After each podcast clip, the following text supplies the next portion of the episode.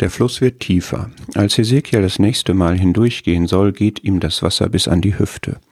Hast du mal versucht, durch hüfttiefes Wasser zu gehen? Das kostet Kraft. Das macht man nicht lang, vor allem nicht in der Strömung eines immer stärker anschwellenden Flusses. Man kann hier wieder zwei Sichtweisen einnehmen.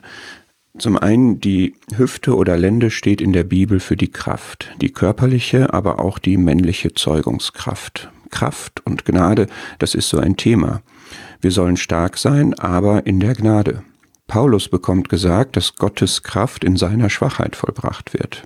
Das wissen wir ganz genau, aber haben wir wirklich schon vor Gott kapituliert und die Kraft wirklich aus seiner Gnade bezogen, also losgelöst von unseren Konzepten, Überlegungen, Strategien, Werten und Leistungen?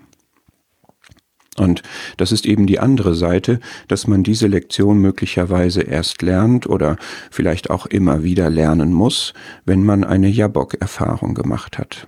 Da stand Jakob kraftstrotzend und mit all seinen Plänen, Strategien und Winkelzügen, und er hatte nie in seinem Leben zu erkennen gegeben, dass er Gottes Gnade nötig hätte.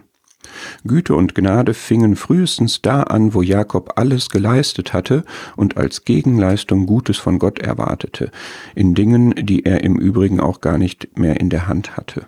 Und du und ich versuchen wir auch noch, uns im Gnadenstrom mit unserer eigenen Kraft auf den Beinen zu halten, oder haben wir schon kapituliert vor Gottes unermesslicher, unverdienter Gnade?